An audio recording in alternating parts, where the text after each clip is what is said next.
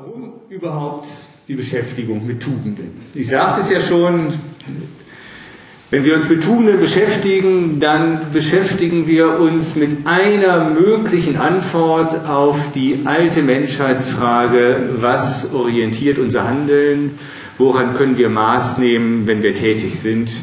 Was ist es denn, was uns überhaupt in die Lage versetzt, das menschliche Miteinander so zu gestalten und zu organisieren, dass es gelingt, dass Menschen unterschiedlicher Herkunft, unterschiedlichen Alters, unterschiedlichen Geschlechtes doch irgendwie miteinander ein gutes Auskommen finden.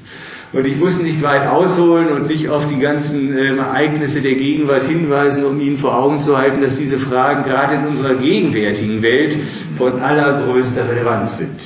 Wir erleben, dass teilweise harte Aufeinanderprallen unterschiedlicher Kulturen und unterschiedlicher Werteordnungen und das nicht allein im globalen Maßstab, sondern spätestens seit dem September 2015 auch hier bei uns im Lande, dadurch, dass wir eine Million Zuwanderer in dieses Land gebracht, gelassen haben, die ihre eigenen Werte, ihre eigenen Wertsysteme, ihre eigene Kultur mitgebracht haben.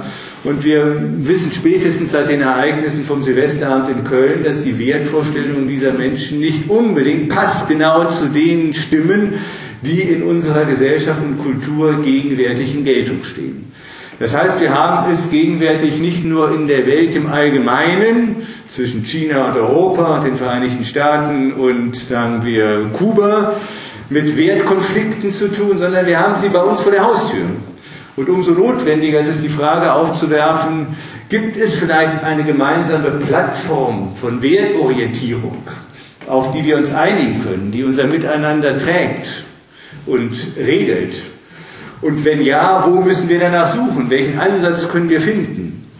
Und diese Fragen, da muss ich nicht weit ausholen, sind alles andere als leicht zu beantworten. Mir aber scheint, dass wir am ehesten die Chance haben, hier zu tragfähigen Antworten zu kommen, wenn wir uns in der Tat an dem Konzept der Tugenden orientieren, wie es aus der, aus der abendländischen Philosophiegeschichte überliefert und tradiert worden ist.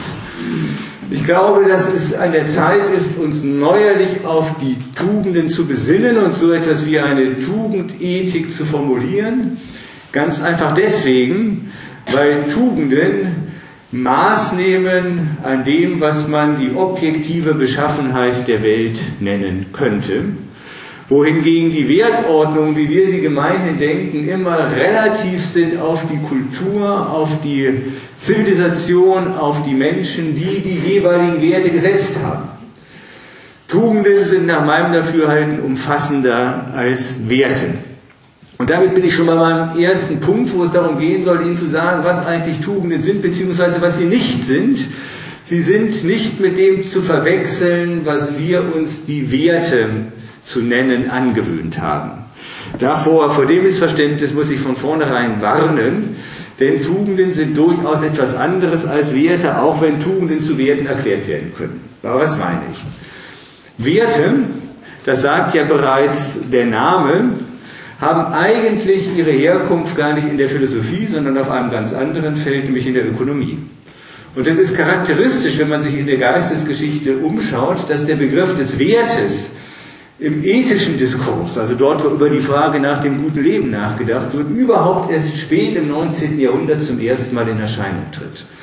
Bis etwa zur Zeit von Friedrich Nietzsche, spätes 19. Jahrhundert, hat man den Begriff des Wertes überhaupt nicht verwendet, um, wenn es darum ging, Antworten auf die Frage zu geben, was gibt unserem Leben Richtung, woran sollten wir uns orientieren. Der Begriff des Wertes spielte keine Rolle, der, Begriff der Tugend allerdings durchaus. Werte werden gesetzt. Werte werden gesetzt. Werte werden geschätzt. Wir reden von Wertsetzung und wir reden von Wertschätzung. Sie werden gesetzt und geschätzt von Menschen.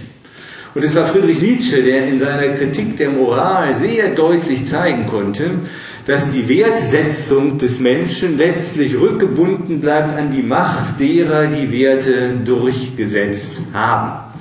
Das heißt, Nietzsches Gedanke war, ein Wert steht in einer Kultur oder in einer Gesellschaft immer deswegen in Geltung, weil es Menschen gibt, die diese Werte mit Macht unterfüttern und denen es gelungen ist, diese Werte gegenüber anderen zur Geltung zu bringen.